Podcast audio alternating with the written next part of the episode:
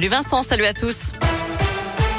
À la une, un homme en garde à vue après avoir lancé un œuf sur Emmanuel Macron. Une scène qui s'est déroulée ce matin au CIRA, le salon international de l'hôtellerie de la restauration qui se tient à Eurexpo près de Lyon. Alors que le président arpentait les allées du salon, un œuf a donc été lancé en sa direction. Il a rebondi sur son épaule et s'est écrasé au sol. L'auteur du tir a été immédiatement exfiltré du salon. Il est entendu en ce moment par les forces de l'ordre. Un incident qui n'a pas empêché le président de poursuivre sa visite. Il a d'ailleurs proposé de rencontrer cet individu pour comprendre son geste. Macron qui assistait cet après-midi à l'installation de l'Académie de l'Organisation mondiale de la santé, un centre de formation au métier de la santé qui ouvrira en 2023 à Gerland. Les, agents de la ville de Lyon poursuivent le mouvement. Ils seront en grève jeudi pour protester contre l'allongement, l'allongement, je vais y arriver, du temps de travail à 35 heures dans le cadre de la loi de transformation de la fonction publique, mais aussi contre l'encadrement du droit de grève, en cause notamment une note de service envoyée fin août aux agents de l'éducation et de la petite enfance qui les oblige désormais à prévenir de leur mouvement 48 heures à l'avance. La réunion qui s'est déroulée aujourd'hui en mairie n'a rien donné.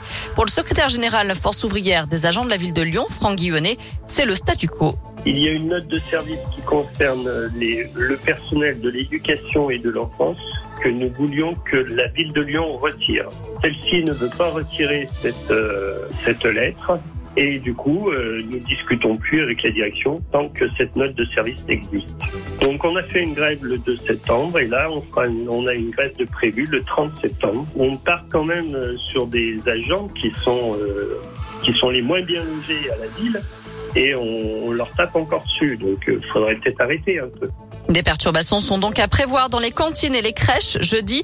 Un rassemblement est également prévu jeudi à 13h30 devant l'hôtel de ville de Lyon. 90 000 euros d'amende pour Laurent Vauquier, le président d'Auvergne-Rhône-Alpes, Christophe Guillotot, le président du département du Rhône, et Michel Picard, la mairesse de Vénissieux, en cause le non-respect de la parité dans leur collectivité en 2019, selon un rapport gouvernemental publié par Médiacité. Dans le reste de l'actu, le gouvernement confirme que les tests Covid deviendront bien payants à partir du 15 octobre. Ils seront remboursés seulement pour les mineurs et les personnes déjà vaccinées ou sur prescription médicale pour les autres. Et puis le nouveau numéro national de prévention du suicide sera mis en service vendredi. C'est ce qu'a annoncé le ministre de la Santé, Olivier Véran. Un numéro gratuit, accessible 7 jours sur 7 et 24 heures sur 24 depuis tout le territoire national.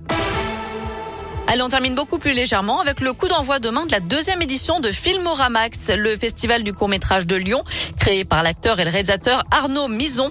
20 films d'une à 25 minutes sont en compétition internationale et 5 en compétition régionale. C'est à partir de demain jusqu'à dimanche avec Radioscoop.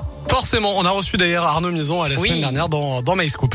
On file sur notre site radioscoop.com avec la question du jour. On parle des tests Covid justement. Alors doivent-ils rester gratuits pour tous? Vous répondez non à 61%.